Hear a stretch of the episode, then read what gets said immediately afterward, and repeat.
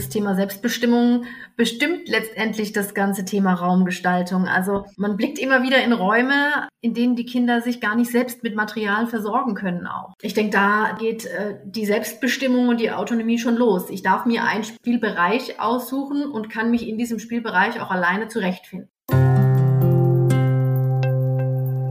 Der Kita-Podcast von Lea Wedewart.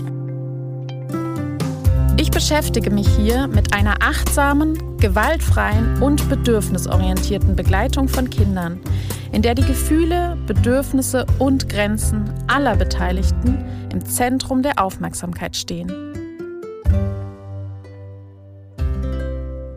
Nun endlich eine neue Podcast-Folge. Ich melde mich mal wieder. Hallöchen, Hallöchen. Ich hoffe so sehr, dass es euch gut geht, dass ihr alle gesund seid und dass die Kita so halb am Laufen ist, hoffentlich bei euch und ihr trotz allen Widrigkeiten gut durch den Alltag kommt. Heute habe ich ein neues Thema mitgebracht. Es geht um das Thema Raumgestaltung, denn dieses Thema fehlt uns noch und äh, ich möchte heute mit meinem Gast Katrin Schröder möchte ich heute das Thema bedürfnisorientierte Raumgestaltung betrachten mit einem gewissen kleinen Fokus auf äh, Bewegung und Motorik. Das ist nämlich das Steckenpferd meiner Gästin. Die möchte ich euch jetzt einmal vorstellen. Katrin Schröder ist staatlich anerkannte Erzieherin, Fachwirtin für Kita- und Hortmanagement, individualpsychologische Erziehungsberaterin, RIT-Trainerin, Reflexintegration für ADHS, ADS-Symptomatiken, Konzentrationsprobleme und so weiter. Sie ist auch Integrationsfachkraft in der Kita. Sie hat Kinder erfolgreich stärken im Januar 2021 äh, gegründet gibt Elternberatungen, Vorträge für Kitas und Fachkräfte, alles zum Thema frühkindliche Reflexe, Sensomotorik, motorische Entwicklung, Bedeutung der Bewegung in der frühen Kindheit. Eine Kooperation hat sie mit der bedürfnisorientierten Raumgestaltung in der Kita Kollegin Christine Treiber von Raumwirken. In diesem Gespräch versuchen Katrin Schröder und ich so ein bisschen herauszufiltern, was ist denn eigentlich eine bedürfnisorientierte Raumgestaltung. Und das orientiert an verschiedenen Bedürfnissen, die wir haben. Und dabei gehen wir ein paar Fragen auf den Grund bezüglich des Außengeländes, wie Ruhe- und Rückzugsräume gestaltet sein müssen, wo die Selbstbestimmung in der Raumgestaltung und im Mobiliar ermöglicht werden kann und wie wichtig wir zum Beispiel Bildungsbereiche in der Raumgestaltung finden. Und wie gesagt, der Schwerpunkt liegt auf jeden Fall auf dem Bedürfnis der Bewegung.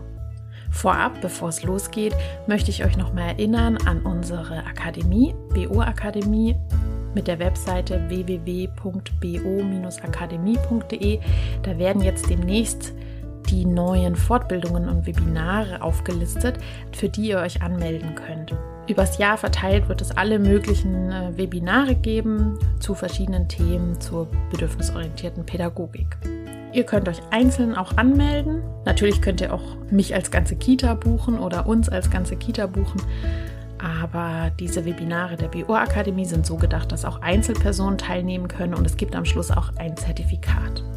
Weitere Kontakte auch zu Katrin Schröder und zu mir findet ihr dann am Ende der Folge. Aber jetzt wünsche ich euch erstmal viel, viel Spaß bei dieser Folge zur Raumgestaltung. Herzlich willkommen, liebe Katrin, bei mir im Podcast. Ja, hallo Lea. Ich freue mich, dass ich heute ja mich mit dir austauschen kann und vielen Dank für die Einladung. Was denkst du denn, ist eine bedürfnisorientierte Raumgestaltung? Ja, also die Frage ist vermutlich gar nicht mit ein, zwei Sätzen zu beantworten. Ähm, ich habe mir da jetzt viele Monate schon Gedanken gemacht, was eine bedürfnisorientierte Raumgestaltung ist. Und im Prinzip bin ich zu dem äh, Schluss gekommen oder immer wieder an dem Punkt, wo ich sage, ja, sie ist flexibel und funktional, eben an den Bedürfnissen, die die Kinder heute oder auch gerade jetzt haben, orientiert. Mhm. Genau, ein ganz einfacher Satz äh, quasi eigentlich, den sich auch jeder so denken kann. Ne?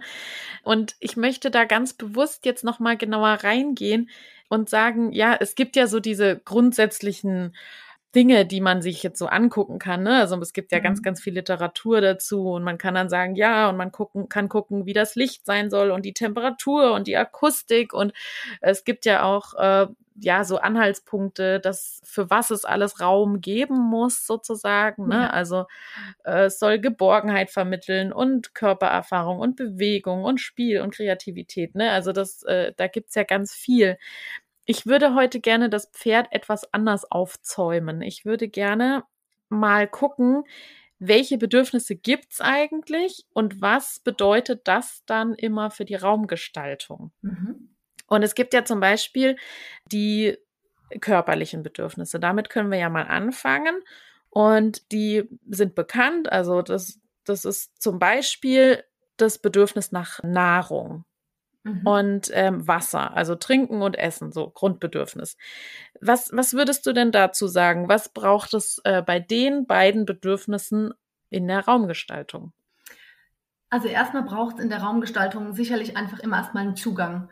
Einen Zugang, mhm. den das Kind alleine wahrnehmen kann. Das Kind soll nicht fragen müssen, ähm, ob es jetzt Wasser trinken darf und äh, rausgehen darf zu seiner Trinkflasche an die Garderobe, sondern ähm, ja, der Zugang zu Wasser soll im Zimmer äh, ermöglicht werden, in einer bestimmten äh, bekannten Ecke für die Kinder, dass die Kinder sich selbst versorgen können. Das Thema Nahrung ist natürlich der Punkt, wo gerade die meisten Kitas ja auch eine Küche nutzen oder einen Frühstücksraum nutzen. Und durch das immer mehr Öffnen der Kita-Räume gibt es selten eigentlich noch eine richtige Frühstücksecke im Gruppenraum. Ist die Frage, ob man dich auch unter einem freien Frühstück die Nahrung im Gruppenraum ermöglicht und für die Kinder da einen Zugang ermöglicht. Mhm. Ja, genau, das dachte ich auch. Also, dass dieser freie Zugang immer wieder gegeben ist, auf der Augenhöhe der Kinder und ähm, immer irgendwie was zum Knabbern oder ein Obstteller oder so vielleicht dasteht, dass sich das die Kinder immer wieder nehmen können. Ne? Das finde ich auch ganz, ganz wichtig. Genau, ja, also ich habe auch schon beides erlebt. Eine feste Frühstückszeit oder aber auch die Möglichkeit, bis um elf ja, kann das Kind sich nochmal seine Tasche nehmen und auch einfach mal mhm. mit seiner Brotbox am Tisch sitzen und vielleicht das Treiben beobachten. Was passiert so um mich rum? Und ich habe aber so meine sichere Box vor mir stehen und kann was mhm. knabbern und kann erstmal alles auch auf mich wirken lassen. Und wenn wir jetzt weitergehen zum nächsten Bedürfnis, dann ist ja zum Beispiel das Bedürfnis nach Schlaf und Ruhe ganz, ganz wichtig, ganz essentiell ne? Ähm, ja. in, der, in der Kita, weil es ja sehr turbulent ist, sehr laut, sehr viel und das Bedürfnis nach Ruhe, finde ich, sollte auf jeden Fall in einer Kita ähm, im Raumkonzept wiederzufinden sein. Was hast denn du da für Erlebnisse? Was, was ist da sinnvoll und was hilfreich? Jetzt erstmal zum Beispiel, damit Kinder auch Ruheinseln haben. Also das orientiert sich natürlich hauptsächlich an den äh, räumlichen Gegebenheiten der Kita selbst. Ähm, manche haben so Ruhebereiche ja in den Gruppenräumen ähm, implementiert sozusagen und die Kinder können sich im Gruppenraum zurückziehen. Andere können außerhalb von ihrem Gruppenraum einen Raum gestalten, der zum Rückzug geeignet ist. Ich glaube, man sollte immer erstmal schauen, was braucht das Kind eigentlich, um zu ruhen? Braucht das Kind einen separaten Raum oder reicht es wirklich, wenn ich ähm, eine Leseecke oder auch eine Kuschelecke einrichte, die im Raum ist, weil das für das Kind schon reicht an Ruhe. Mhm. Ich glaube, wir Erwachsenen definieren damit Ruhe so ganz abgeschotten und äh, vielleicht ein bisschen abgedunkelt. Die Kinder, für die Kinder reicht aber Ruhe auch schon auf dem Sofa im Gruppenraum äh, mit einer Kuscheldecke. Mhm. Ja, da finde ich es auch ganz wichtig, bedürfnisorientiert hinzugucken, was für Kinder sind in der Einrichtung was für, ähm, was für Persönlichkeiten. Und es gibt schon auch Kinder, glaube ich, die wirklich, wirklich Ruhe brauchen im Sinne von akustischer Ruhe. Ne? Also es gibt ja, ja auch hochsensible Kinder, genau. die wirklich dieses Akustische auch ganz, ganz anstrengend finden. Das heißt, wenn es solche Kinder gibt oder auch Autisten, damit beschäftigst du dich ja auch, äh, die brauchen ja manchmal auch, also es kommt aufs Kind an, ja. ähm, akustisch auch die Ruhe. Also genau. wie kann man in der Raumgestaltung vielleicht auch gucken, dass es Räume gibt, die akustisch ruhig sind, ja. zum Beispiel, manche haben ja dann so Ohrenschützer, die sich Kinder aufsetzen mhm. können oder halt eben wirklich einen Raum, der auch akustisch abschließbar ist. Ja. Aber für manche, wie du sagst, ist eben Ruhe einfach etwas, wo sie sich zurückziehen können oder auch visuell Ruhe bekommen können. Also, genau. ne, so dieses, dass die Reizüberflutung also visuell ruhig ist, also eine, irgendeine Höhle, wo sie sich verkriechen genau, können ja, oder ja. so, ne? Ja. Genau, und das Thema Schlafen, ähm, das finde ich ein ganz wichtiges Thema. Dafür, mhm. dafür bräuchte man auch eine separate äh, Podcast-Folge, die ich noch nicht aufgenommen habe. Das äh, brauchen wir auch noch. Was würdest du sagen, was ist in der Raumgestaltung wichtig beim Thema Schlafen? Ähm, da ist tatsächlich wichtig, dass die Kitas dahingehend sich öffnen und sagen, wir brauchen einen, einen Bereich, der wirklich auch reizarm ist. Wir hatten, ich hatte eine, eine Ruhezeit erlebt, die war dann auch im Gruppenraum. Und das hat, als es wenig Kinder waren in der Gruppe, ähm, hat es noch ganz gut geklappt. Aber je mehr Kinder das wurden, desto näher lagen die auch ständig neben Material und neben mhm. waren von Bildern und Büchern und Spielkisten irgendwie auch ja überreizt, sodass sie gar nicht zur Ruhe kamen. Ich meine, wer neben einer Duplo-Kiste liegt und äh, reinschaut, der sieht, oh, da könnte man vielleicht mal zwei, drei Klötzchen aufeinander stecken. Das wäre doch jetzt ganz spannend. Ja. Während wir die Ruhezeit dann oder das Schlafen in dem Sinne fokussieren als Erzieher gerade in dem Moment. Und wir haben dann den Raum gewechselt und sind in einen Raum gegangen, in dem eigentlich wirklich nur die Bettchen sind und die Matratzen und ähm, ein schönes Licht. Und wir gestalten auch, wenn die Kinder reinkommen, den Raum schon abgedunkelt und flüstern da drin nur noch. Und da haben wir eine viel schönere Ruhezeit gestalten können, einfach weil nicht mehr so viel los war. Mhm.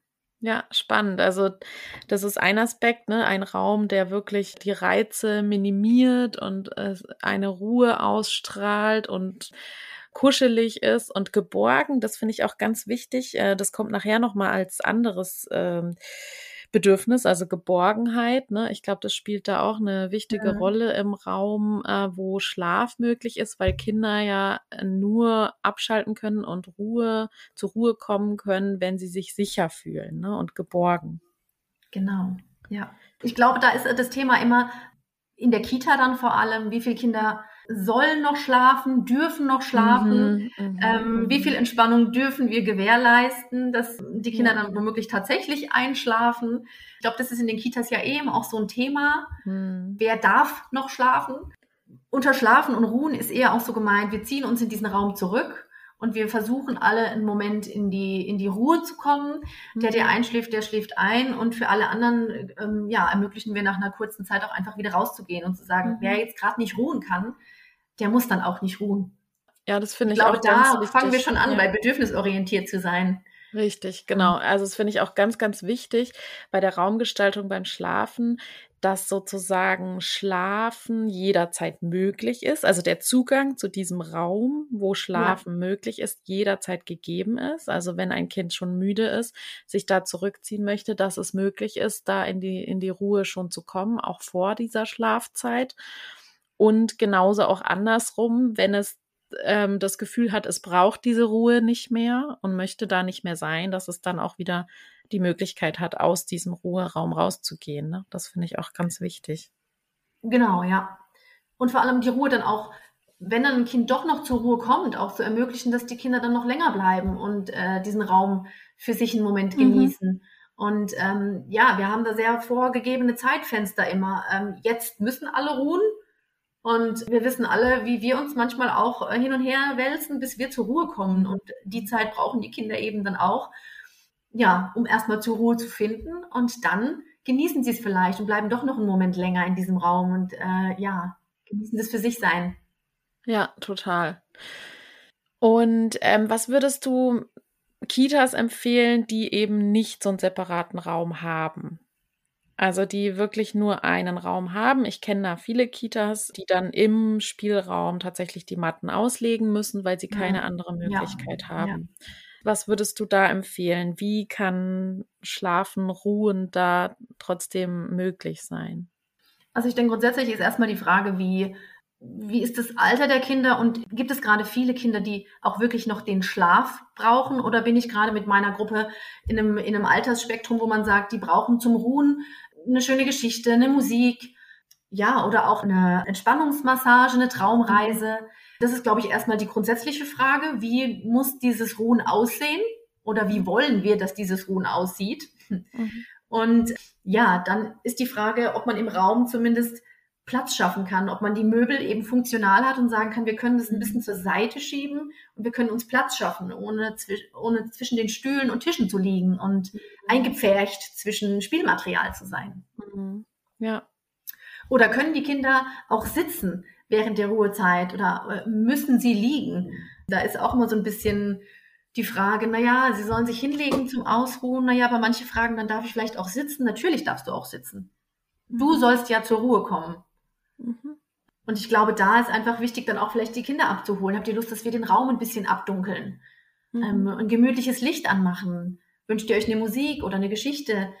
Ja, und dann glaube ich auch einfach Tagesform abhängig zu schauen, was braucht die Gruppe jetzt? Mhm. Genau. Da kann man ruhen überall. Ja, das stimmt. Oder irgendwie so ein schönes Tuch dann irgendwie drüber spannen oder irgendwie sowas, ne? Dass genau. das so ein bisschen so ja. dieses, dieses Gefühl von ähm, Geborgenheit, Schutz, äh, Entspannung und eben der Abstand zu den Spielmaterialien ähm, ja. da sein kann. Hat man Sandsäckchen vielleicht auch oder, oder Igelbälle, wo ein Kind auch für sich in die Hand bekommt. Oder ähm, ich habe auch schon ein Kind gehabt, der hat einfach dann so eine, so eine Perlenkette in die Hand bekommen mhm. und hat dann mit dieser Perlenkette gespielt. Natürlich mhm. mhm. war das dann für, für einige schwierig, weil man sagt, naja, er hat jetzt, jetzt ja ein Spielzeug in der Hand. Mhm. Aber für das Kind war das ein Moment, in dem er einfach an diesen Ketten gespielt hat und für sich zur Ruhe kommen konnte. Und das soll ja eigentlich das Ziel dahinter sein, wenn wir ruhen wollen oder eine mhm. gemeinsame Ruhe, äh, einen Ruhemoment erleben wollen. Ja, das finde ich einen ganz, ganz wichtigen Punkt. Da, ähm, das spreche ich auch immer wieder an, dass jeder ja sehr unterschiedliche Strategien hat, sich die Bedürfnisse zu erfüllen. Also wenn jemand Ruhe braucht, da sagt meine Kollegin Katrin Hohmann, die sagt immer, ja, der eine geht joggen, um Ruhe zu bekommen und der andere legt sich aufs Sofa. Ne? Also das heißt, das ist höchst unterschiedlich auch. Ja. Und das zu bedenken, also dass, dass nicht jedes Kind die Ruhe bekommt, die es braucht, indem es sich auf die Matte legt zum Beispiel und nichts tut. Ne? Also es gibt ja immer noch leider ausreichend viele Kitas, die dann wirklich sagen, du musst jetzt auf deiner Matte liegen und du darfst nichts in der Hand haben und du musst äh, nur noch die Wand anstarren. So, ne? Da eben zu bedenken, dass wirklich jedes Kind eine sehr unterschiedliche Strategie wählen kann, wie zum Beispiel eben einen Ball in der Hand knautschen oder mit dem Kuscheltier reden oder mit, äh, ja, eben mit der Kette, die du da gerade erwähnt hast. Das finde ich auch ganz wichtig, da auch ähm, Material zur Verfügung Verfügung zu stellen, die, die anregen kann, Ruhe für sich zu finden. Manche finden Ruhe, indem sie ein Buch anschauen oder eben genau Hörbuch. Und da wirklich zu schauen, nicht nach dem Motto, jetzt, wenn ich dem einen Kind erlaube, dass es einen Ball in der Hand hat, dann, dann wollen das wieder alle so, sondern zu gucken, jedes Kind hat da unterschiedliche Strategien und dem genau, ja. etwas bieten zu können, so, ja. Also ich erlebe es auch gerade so, dass ich ähm, in der Ruhezeit sage, ähm, wir haben aktuell ein Kind, wo wir sagen, naja, wenn du, wenn er die Ruhe in diesem Raum mit der, mit der, mit dem Abgedunkelten für sich nicht, nicht haben mag, dann ist es doch auch wertvoll, wenn er die Ruhe für sich findet, getrennt von der Gruppe. Mhm. Und wenn wir es dann personell organisiert äh, kriegen, dann, dann ermöglichen wir ihm das zu sagen, naja, warum soll er nicht einfach die Stille für sich genießen, im Gruppenraum vielleicht auch, mhm, mhm. baut total schön und genießt diese Zeit ja. in vollen Zügen, auch selbst nichts zu sprechen. Genau. Und dann habe ich eigentlich genau. doch das ja. Bedürfnis auch genau erfüllt. Genau, ja. Manche kriegen vielleicht die Ruhe, wenn sie ganz allein draußen im ja. Flur auf der Treppe sitzen können genau. und da ein Buch anschauen. Oder eben genau für sich sogar im Bauraum alleine da irgendwie noch ruhig was bauen oder so, ne? Genau, was erschaffen können und für sich sind in den Gedanken. Mhm, mhm, genau, und mhm. eben nicht mehr alle Kinder um sich. Ich meine, das ja. ist ja auch was, was in der Kita so viel da ist, nicht ständig diese anderen Kinder um sich rum zu haben und da eigentlich gar nicht entscheiden zu können, auch mal alleine zu sein. Genau. Und, und für da die Kinder reizt das ja auch sehr.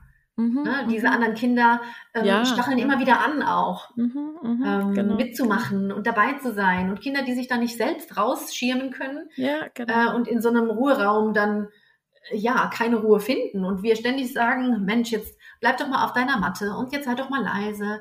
Mhm. Ist es dann nicht wertvoller zu sagen, du, wenn du nicht rein möchtest, dann geh doch raus und wir schauen mal, ob wir mhm. was für dich finden. Und meistens, bis, bis man sich umgeschaut hat, hat das Kind schon was gefunden. Mhm. Steht schon mhm. da und, und schaff, erschafft irgendwas. Und das Thema hat sich eigentlich schon erledigt. Ja, ja, genau, ja. Ja, spannend. Das nächste Bedürfnis ist Gesundheit. Das ist natürlich ein sehr großes Bedürfnis, also das äh, in vielfacher Ausprägung äh, äh, vorhanden ist. Ich nehme einfach noch das nächste wichtige Bedürfnis dazu, Luft. Hm. Frische Luft. Ja, wie, wie können wir das denn äh, bedienen? Frische Luft, wenn Sie frische Luft brauchen, frische Luft bekommen können.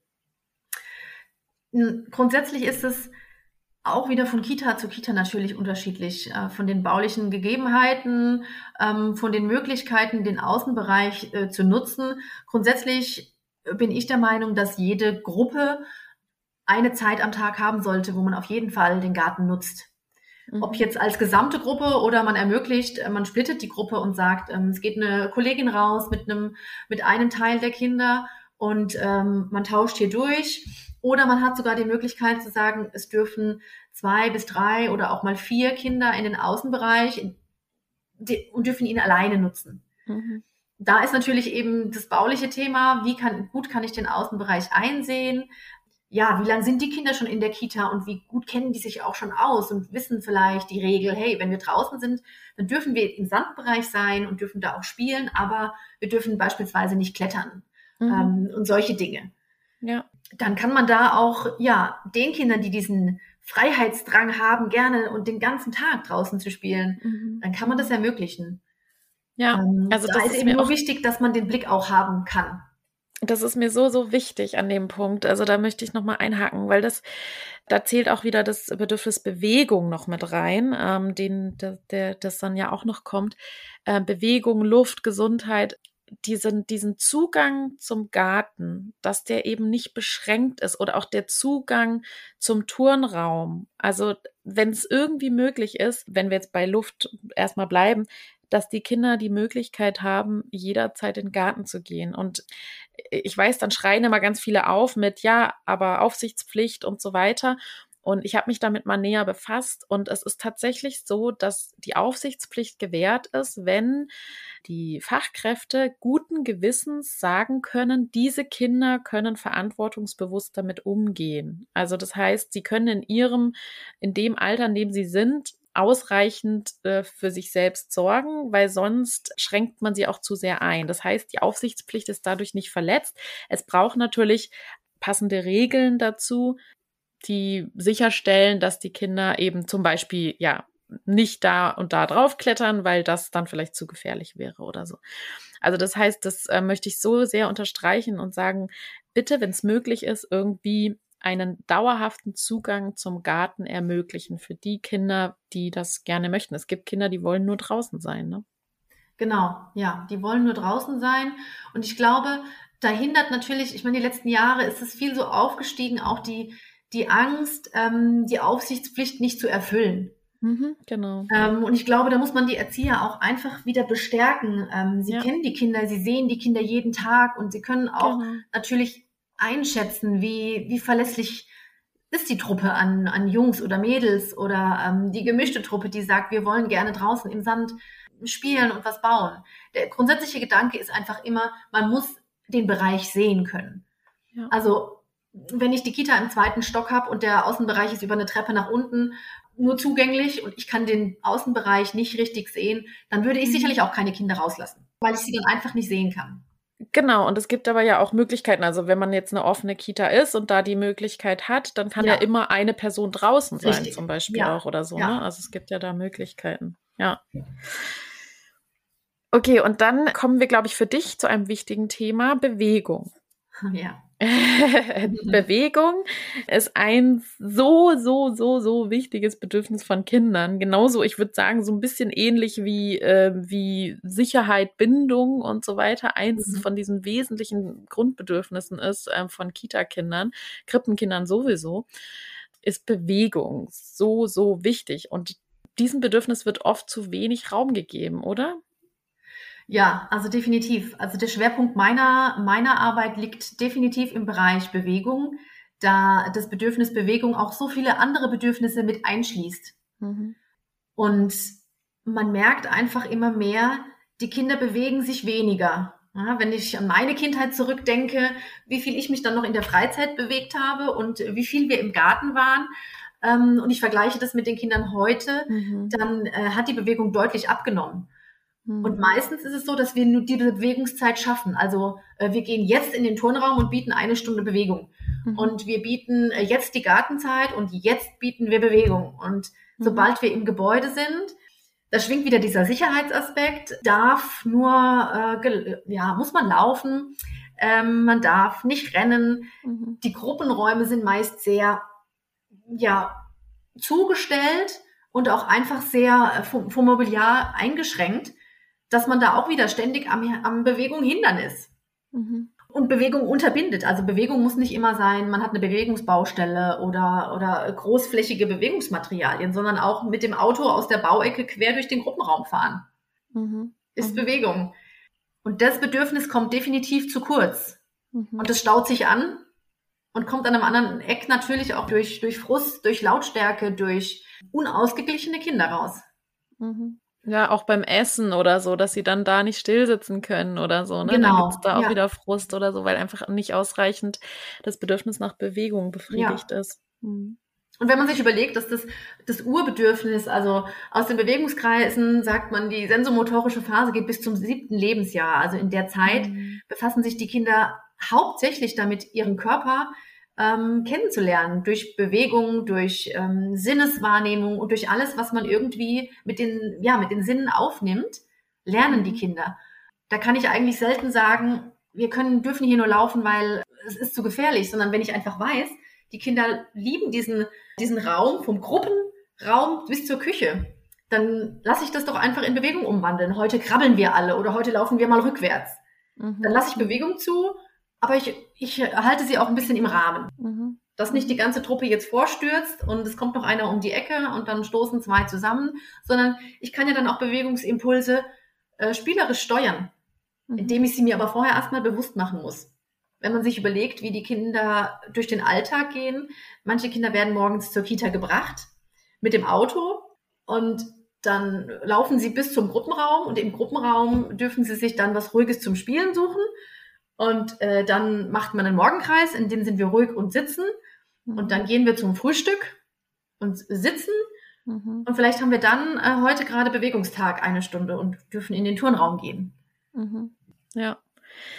Also, welche Tipps hast du für das Bedürfnis Bewegung?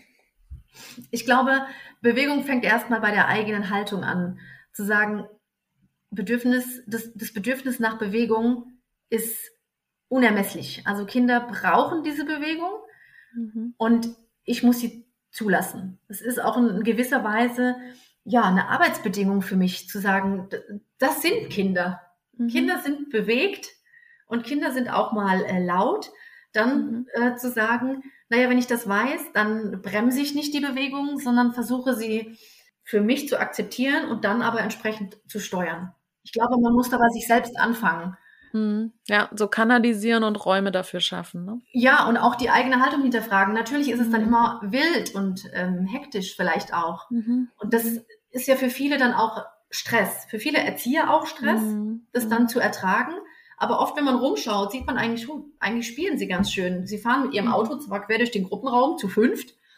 Andererseits und stacheln sich natürlich auch hoch mit der Lautstärke. Andererseits bewegen sie sich und sind aber im Spiel. Also sie wollen gerade eigentlich gar nichts äh, ja, Böses in dem, was sie, in mhm. dem, was sie tun. Ja, ja, da finde ich es immer ganz. mit ihrem Auto gerade bis nach Afrika und müssen ja, da aus der Bauecke stimmt. raus. Da finde ich es immer ganz wichtig zu gucken, als Fachkraft, bin nur ich das gerade, die ähm, diese Ruhe braucht?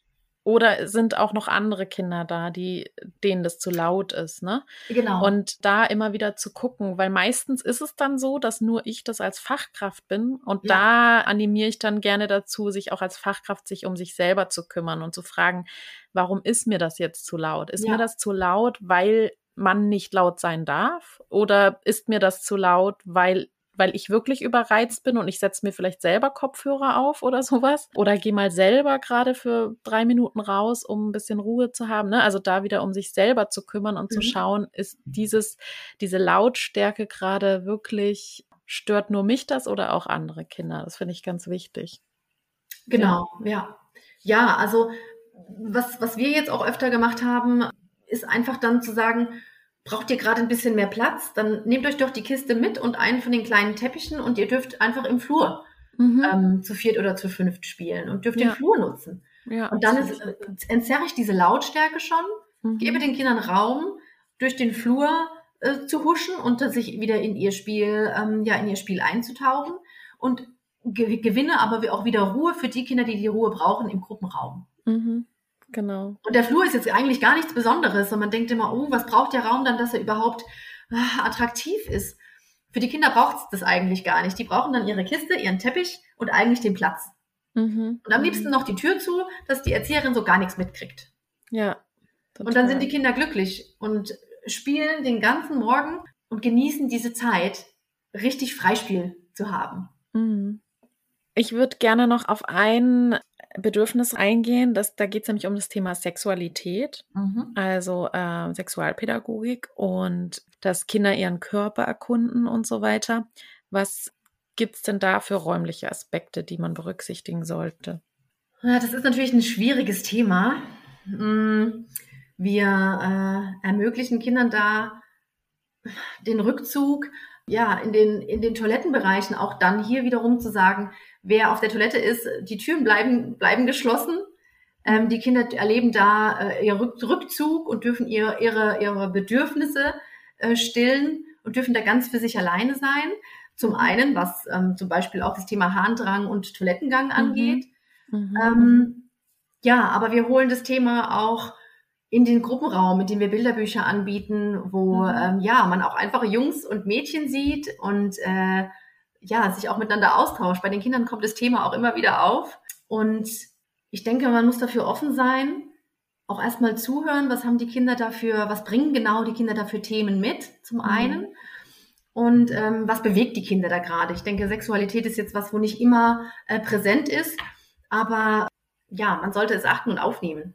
Mhm, ja, finde ich auch ganz wichtig. Also beim Thema Harndrang und Sexualität wirklich so diese, diese Schutzräume auch zu schaffen. Ne? Also Räume, wo wirklich Kinder hingehen können und ihren Körper erkunden. Doktorspielchen sind ja ganz en vogue dann irgendwann und ähm, dafür Raum zu schaffen. Ne? Das finde ich ganz wichtig, wo sich Kinder zurückziehen können, unbeobachtet fühlen und auch das Thema Scham, ne? also inwieweit ist etwas Scham besetzt, also auch zum Beispiel, ähm, es gibt ja viele Kitas, die wirklich so ganz offene äh, Klos haben, ne? also die, mhm. die Klos sind einfach alle im Raum und das Waschbecken und alles, ne? Mhm. und eben auch die Möglichkeit zu bieten, dass Kinder auf Toiletten gehen können, die zugeschlossen, also zu sind, ne? Mhm und da immer wieder auch so Schutzräume zu schaffen, dass Kinder die Entscheidung treffen können, da in einen geschützten Raum zu gehen. Ja, ja, genau. Finde ich auch einfach bei den Wickelbereichen äh, mhm. sehr wichtig. Natürlich ist das immer so ein Blickfang, äh, wenn, wenn die Wickelbereiche offen gestaltet sind. Aber ja, für, für manche Kinder auch unangenehm. Ja, äh, genau. Gerade wenn man so das, das, den Toilettengang übt und es geht doch mal was schief und dann kommt jemand vorbei und der sieht das dann. Mhm. Ähm, Finde ich, ist es schon wichtig, dem Kind da einen geschützten Rahmen zu geben, wenn es den ja. braucht, und das Kind auch, sich mit dem Kind zurückzuziehen und äh, trotzdem noch ja zu achten und auch zu ja. anderen Kindern zu sagen, lauft weiter. Das ist jetzt ja das Kind möchte möchte das jetzt gerade nicht und auch das schon zu achten, mhm. Äh, finde ich einfach ganz wichtig. Ich denke, unter den Erziehern ist es schon auch ein unangenehmes Thema immer wieder. Ne? Wie, wie mhm. geht man damit um? Wie wird es zu Hause gelebt? Ähm, inwieweit dürfen zu Hause die, die Kinder ihren äh, Körper erkunden? Mhm. Ja, es ist, ist, ein schwieriges Thema. Ja, ganz schambesetzt häufig. Ja, ja. Und sehr viel mit Ängsten verknüpft, ja. ne, mit äh, Übergriffen. Richtig. Ähm, deswegen finde ich es wichtig, da Räume zu schaffen, dass Kinder das dürfen und gleichzeitig auch vielleicht eine kleine, also jetzt mal im übertragenen Sinne, eine kleine Luke zu haben, wo man auch immer mal reingucken kann, um quasi zu schauen, dass alle Grenzen gewahrt werden. Ja. Wichtig finde ich in dem Zusammenhang auch, und da kommen wir jetzt schon zu den psychischen Bedürfnissen, finde ich ganz, ganz wichtig das Bedürfnis nach Selbstbestimmung. Mhm. Das ist ja zum Beispiel beim Thema Wickeltisch, ne? Da haben ja jetzt auch schon viele also das, das, ist so ein wichtiges Thema, weil das halt genau in dem Alter auch so wichtig ist. Ne? Autonomie, Selbstbestimmung. Ja. Ich darf mich, ja. ich darf über mich bestimmen, ich darf mitbestimmen. So und da finde ich zum Beispiel beim Thema Wickeltisch auch wichtig, dass die Kinder zum Beispiel selbst auf den Wickeltisch klettern können. Ne? Also da gibt es mhm. ja äh, schon viele mit so, mit so Stufen oder mit Leitern, wo die Kinder selber mhm. drauf klettern können. Das heißt, damit zeigen ja auch Kinder, die noch nicht sprechen können, ähm, jetzt möchte ich gewickelt werden, so, ne? Mhm. Und was ich auch ganz toll finde, ist, es gibt jetzt auch schon Kitas, die Stehwickelplätze einrichten. Mhm. Das heißt sozusagen verschiedene Optionen, wie das Kind gewickelt werden kann. Ne? Mhm. Zum Beispiel. Also, dass das Kind da selbst bestimmen darf. Möchtest du im Stehen gewickelt werden? Möchtest du im Liegen gewickelt werden? Und solche Dinge. Ne? Mhm. Wo siehst du das noch, das Thema Selbstbestimmung in der Raumgestaltung? Ja, also das Thema Selbstbestimmung bestimmt letztendlich das ganze Thema Raumgestaltung. Also ja. man blickt immer wieder in Räume, in denen die Kinder sich gar nicht selbst mit Material versorgen können auch. Mhm. Sei es jetzt zum Beispiel an einem Maltisch, bei dem äh, kein Papier verfügbar ist oder mhm. ähm, keine Stifte verfügbar sind und die Kinder müssen nach allem fragen. Für mich beginnt es da, dass die Kinder im Raum auf ihrer Höhe sich mit einem Material äh, ausstatten können oder sich Material holen können, was sie gerade brauchen. Mhm.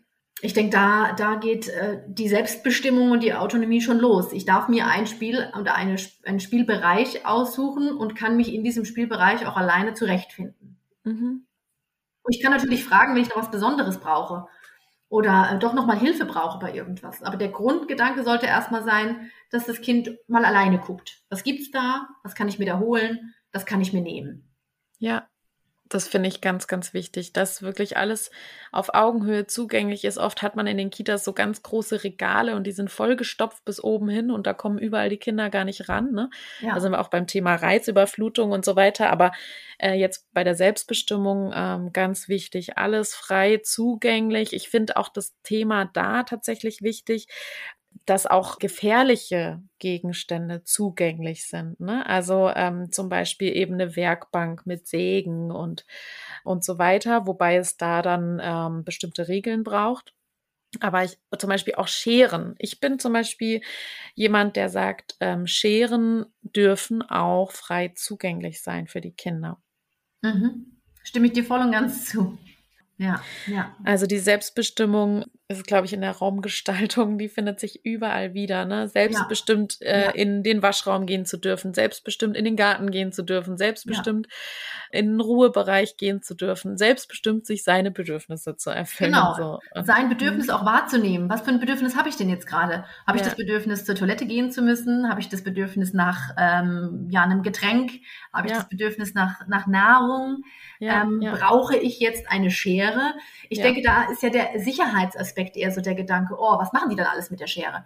Mhm. Also wenn ich einem Kind, wenn mich ein Kind nach einer Schere fragt und ich gebe sie ihm und drehe mich einen Moment um, dann kann ich nicht garantieren, dass er sich nicht trotzdem ein Stück von den Haaren abschneidet mhm, mhm. oder auch mal äh, das T-Shirt dazwischen kommt. Also mhm. das kann ich dann doch nicht verhindern. Ja. Und es geht eher darum zu erklären, wie bewegen wir uns mit der Schere? Was ist da besonders wichtig? Worauf genau. müssen wir achten? Oder wo bleiben die Scheren? Ja, wir bleiben damit am Maltisch und und laufen nicht äh, durch die ganze Gruppe und nehmen sie vielleicht auch mit in den anderen Bereich, mhm. um der Puppe die Haare zu schneiden. Genau, ja, da wird dann unser Bedürfnis nach Sicherheit, genau. Äh, braucht dann da auch Raum, ne? Und das ist ja, ja auch legitim.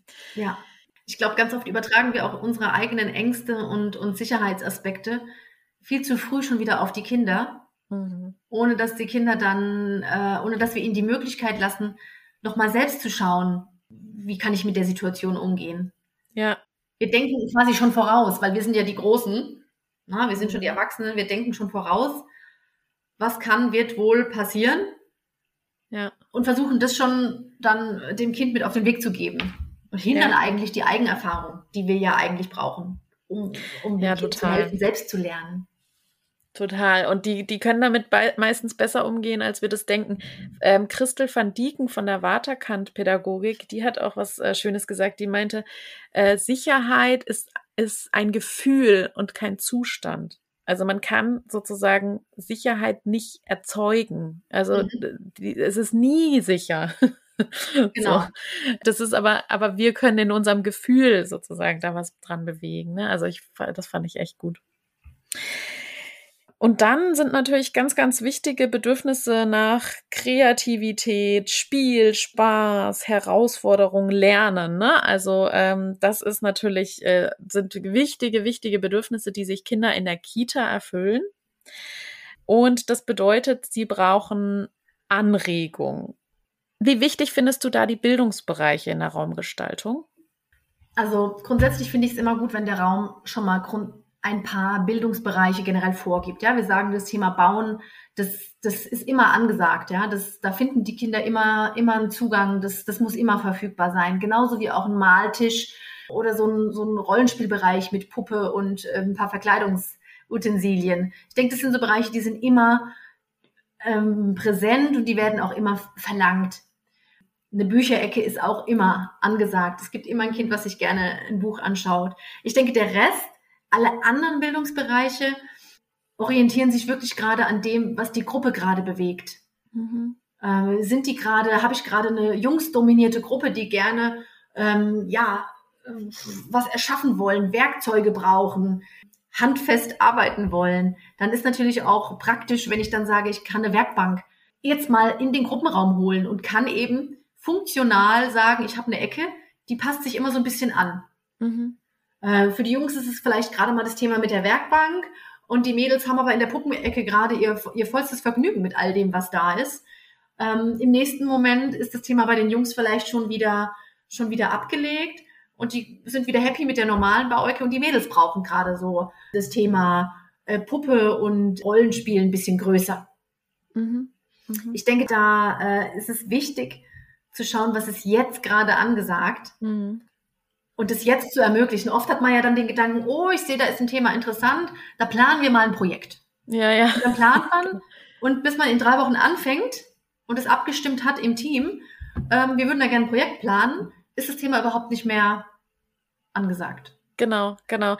Also ich finde so diese bedürfnisorientierte Raumgestaltung schlechthin ist doch eigentlich, ich habe einen gewissen Grundschatz und Fundus im Raum. Ich finde es aber wichtig, den nicht zu voll zu stopfen. Also ja. so dieses Reizüberflutungsthema finde ich ganz wichtig. Also zurückhaltend zu bleiben, dass es Anregungen gibt, aber nicht zu viel und vielleicht auch aus jedem Bildungsbereich. Aber bedürfnisorientiert bedeutet für mich in dem Sinne, dass, dass ich beobachte, was sind die Themen und ich habe meinen Fundus in, also manche Kitas haben ja grandiose Fundus irgendwie, ne, wo ja. sie dann alles immer sammeln und dann äh, sozusagen ist meine Aufgabe als Fachkraft immer wieder zu gucken, was ist das Thema und das immer wieder mit Materialien zu bedienen. Genau.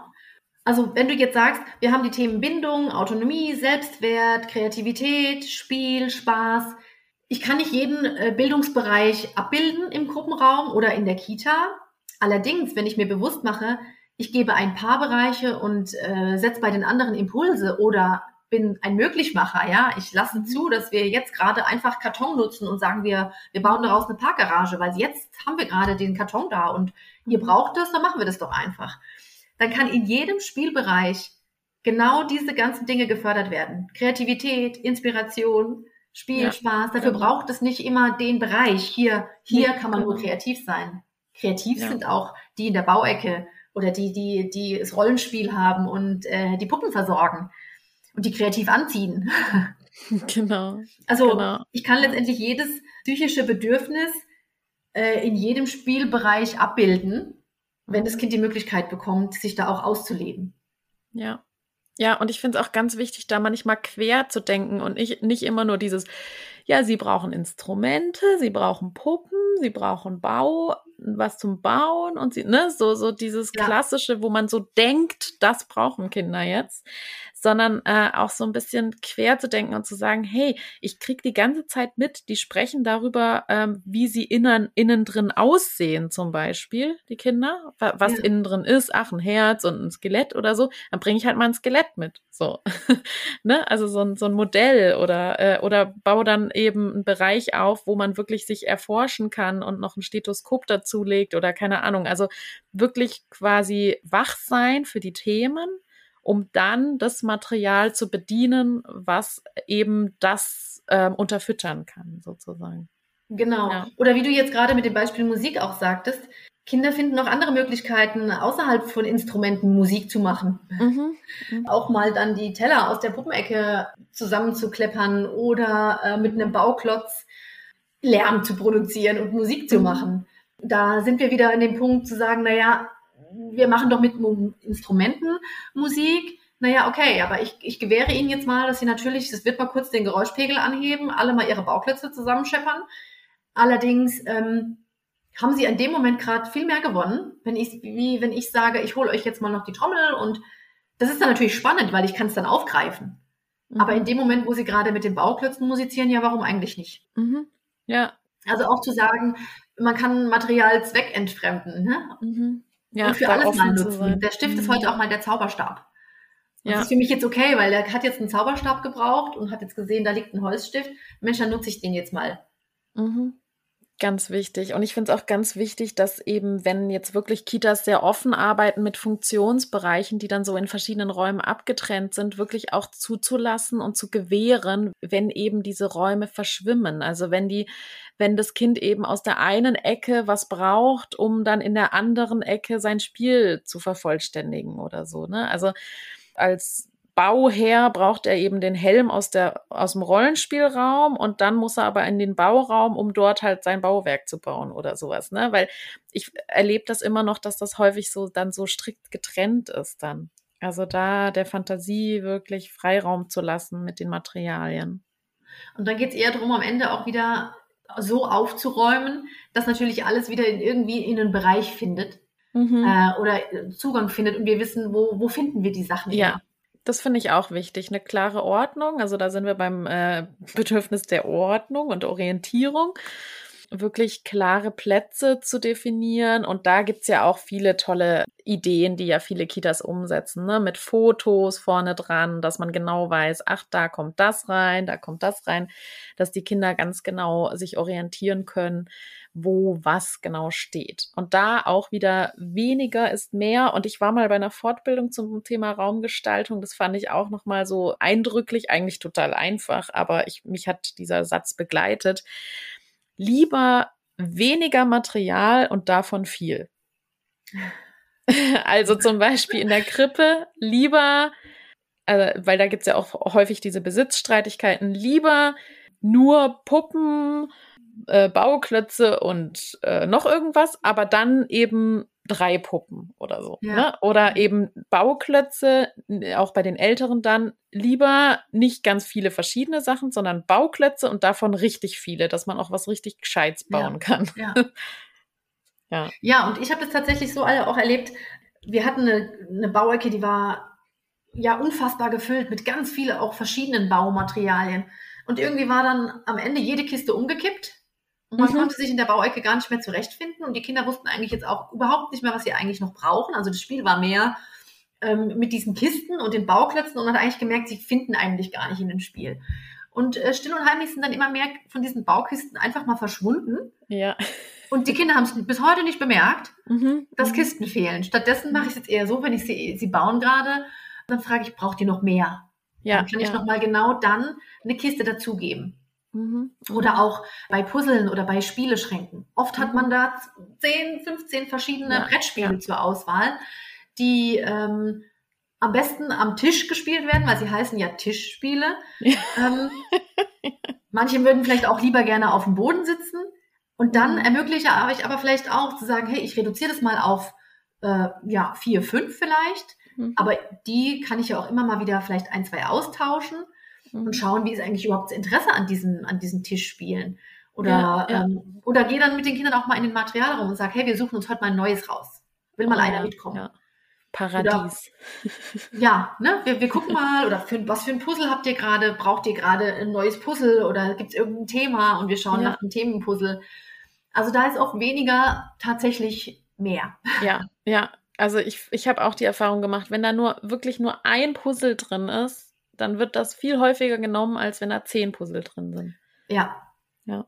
Genau, und auch gerade in der Arbeit, in der ich mich befinde mit dem, mit dem autistischen Kind, da habe ich jetzt nochmal auch ganz akribisch hingeschaut, mhm. ähm, wirklich zu reduzieren und, und klare Linien auch äh, zu schaffen, dass für ihn erkennbar ist, was finde ich überhaupt in dem Schrank. Mhm. Wie, wie kriege ich da den Zugang? Wie kann ich diese Kiste rausheben? Und dann auch der Gedanke, wo kann ich damit spielen? Vielleicht gleich hier, jetzt genau vor diesem Regal auf dem Boden. Ja. Ja. Und dann äh, versuche ich das auch zu ermöglichen, auch wenn man dann ab und zu mal im Weg sitzt. Mhm. Aber ja, das Bedürfnis ist in dem Moment gestillt. Das Kind hat das jetzt rausgenommen und guckt erst mal rein und mhm. ja, kann es in dem Moment hier und jetzt genießen. Ja. Ja, also was ich auch noch ganz wichtig finde, ist Ästhetik, aber ich glaube, das führt jetzt zu weit. Also ähm, so dieses, so dieses Bedürfnis nach Ästhetik, dass, dass es eben schön aussieht, man Lust hat, das zu nehmen und äh, so einen Aufforderungscharakter hat. Ne? Also so eben nicht äh, ganz viel Plastikspielzeug in eine Kiste geschmissen, so, sondern wertige Materialien, interessante haptische Materialien und eine Vielfalt auch zu haben an unterschiedlichen Haptiken und auch unterschiedlichen Stiften zum Beispiel oder so. Ne? Ja, also ich befasse mich da auch viel immer wieder mit der Montessori-Pädagogik mhm. und habe auch gerade da immer, immer wieder mal geschaut, was, was hat die so für Ideen und Inspirationsmöglichkeiten und bin dann eben auch darauf gekommen, dass Puzzle nicht schon gemacht sind, sondern vielleicht in Schalen liegen mit einem Bild dabei und man nimmt sich die Schale, weil der Aufforderungscharakter viel größer ja. ist. Dann dachte ich, mhm. naja, klar, stimmt. Also habe ich mal alle Puzzle in Schalen umgefüllt und ja, sie laden viel mehr ein zur Tätigkeit und das Puzzle auch zu machen. Wie wenn ja. ein fertiges Puzzle schon im Regal liegt. Ja, genau. Ja. Ähm, genauso ist es auch mit den Bilderbüchern. Also viel weniger Bilderbücher ja. ähm, sie dafür so anzurichten, dass man einen tollen Blick drauf hat und sieht, sieht ein Buch und denkt, ach, das will ich mir jetzt angucken. Ja, genau. Anstatt dass irgendwie 10, 15 Stück in der Bücherkiste zusammengesteckt sind und man gar nicht weiß, ja, was ist da eigentlich alles drin in der Kiste. Ja.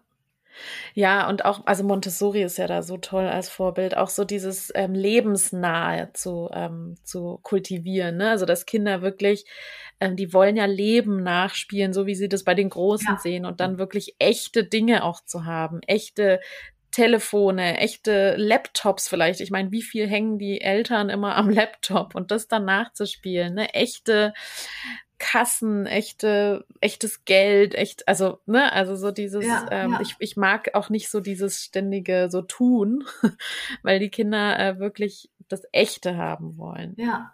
Ja, und wie du sagst, ist, ich glaube, das Thema Ästhetik ist auch gerade so Farben und, und Gestaltung. Mhm. Wie kann der Raum einladend und auch gemütlich äh, wirken? Und das war so ein Thema, wo ich auch mit Christine von Raumwirken immer öfter mal mhm. Jetzt behandelt habe in unseren Gesprächen. Was braucht der Raum eigentlich? Mhm. Äh, dass er einladend wirkt und auch eine gewisse Ruhe aber auch ausstrahlt. Und da sind ja. wir immer wieder an den Punkt gestoßen, erstmal Dinge rauszunehmen. Ja, weniger. Ja. Erstmal weniger ja. zu haben und dann zu schauen, was, was brauchen wir jetzt mehr? Oder ja. was, was fehlt den Kindern jetzt? Fehlt was den Kindern braucht. überhaupt irgendwas? Ja, ja, ich finde, das ist eh so ein Impuls bei mir immer so dieses, nehmt doch mal alles raus, alles aus dem Raum raus und dann gucken, was braucht's jetzt. Ja. Ja, wir arbeiten jetzt tatsächlich dran auch, ob wir mal äh, wirklich auch wieder die Chance nutzen, jetzt äh, um eine Kinderkonferenz zu machen und zu sagen, sollen wir mal alles mhm. ausräumen? Ja. Und wirklich mal auch diesen Umgang mit den Materialien gemeinsam üben. Die mhm. Kinder erleben immer, dass alle Materialien im Überfluss da sind. Ja, ich genau. glaube, da erfüllt man auch nochmal einen Aspekt zu sagen, wir räumen mal alles raus. Was hättet ihr denn überhaupt gerne? Ja, und was können wir davon reinholen? Das ist echt ein wichtiges Thema, ne? Partizipation im ja, Zusammenhang ja. mit Raumgestaltung, Mitbestimmung. Das ist ja auch ganz wichtig als Bedürfnis. Ja, wahrscheinlich könnten wir unendlich lang sprechen. Also das Thema ist auch so groß, ne? Also es ist so eine Bandbreite und äh, wahrscheinlich haben wir jetzt nur Teilaspekte angerissen. Aber ich denke, das ein oder andere als Impuls äh, ist bestimmt hängen geblieben und ähm, hilft euch, äh, liebe Hörerinnen und Hörer, euch Aspekte rauszunehmen und vielleicht an den ein oder anderen Stellen in eurer Kita Anstöße zu geben. Dir, liebe Katrin, äh, danke ich ganz herzlich und freue mich, dass du hier im Podcast warst. Ja, vielen Dank, liebe Lea. vielen Dank für die Zeit. Das war die Folge zur bedürfnisorientierten Raumgestaltung mit Katrin Schröder.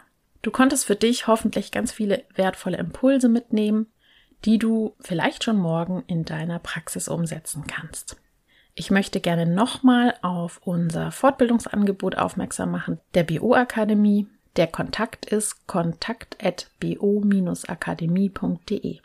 Wenn ihr direkt Kontakt mit mir aufnehmen wollt, dann könnt ihr das tun unter bo.kinderbetreuung@gmail.com. Meine Webseite, wo ihr den Podcast findet, die Artikel und Kontakte und so weiter, Angebote, ist die Seite www.bedürfnisorientierte-kinderbetreuung.de. Und wenn ihr Kontakt aufnehmen wollt mit Katrin Schröder, könnt ihr das natürlich auch gerne tun über die Webseiten www.kinder-erfolgreich-stärken.de oder www.raumwirken.de. Katrin Schröder direkt ist erreichbar über die Mailadresse katrinmschröder.gmx.net. Alle Kontakte, alle Webseiten, alle Links findet ihr natürlich in der Podcast-Beschreibung. Wenn euch diese Folge gefallen hat oder auch andere Folgen, dann freue ich mich sehr, sehr, sehr, wenn ihr sie teilt und weitersagt und weitererzählt und ähm, auch bei iTunes Rezensionen schreibt und Sterne vergebt und so weiter, dass noch mehr pädagogische Fachkräfte oder auch Eltern, die diesen Podcast auch hören, noch mehr davon erfahren können. Die neueste Fortbildung, die ich momentan anbiete, ist zu meinem neuen Buch Wörter Zauber statt Sprachgewalt, achtsames Sprechen in Kita-Krippe und Kindertagespflege. Dazu gibt es jetzt auch die passende Fortbildung für Kitas. Also meldet euch gerne, wenn ihr mich für eure Kita und dieses Thema buchen wollt. Das könnt ihr tun unter den angegebenen Kontakten. Ich wünsche euch jetzt ein achtsames, mit euch sein, ein liebevolles euch zuwenden. Ich sende euch ganz viel Kraft, ganz viel Gesundheit und grüße euch aus der Ferne. Bis bald. Tschüss. BOK Bedürfnisorientierte Kinderbetreuung. Gemeinsam für starke, sich selbstbewusste Kinder.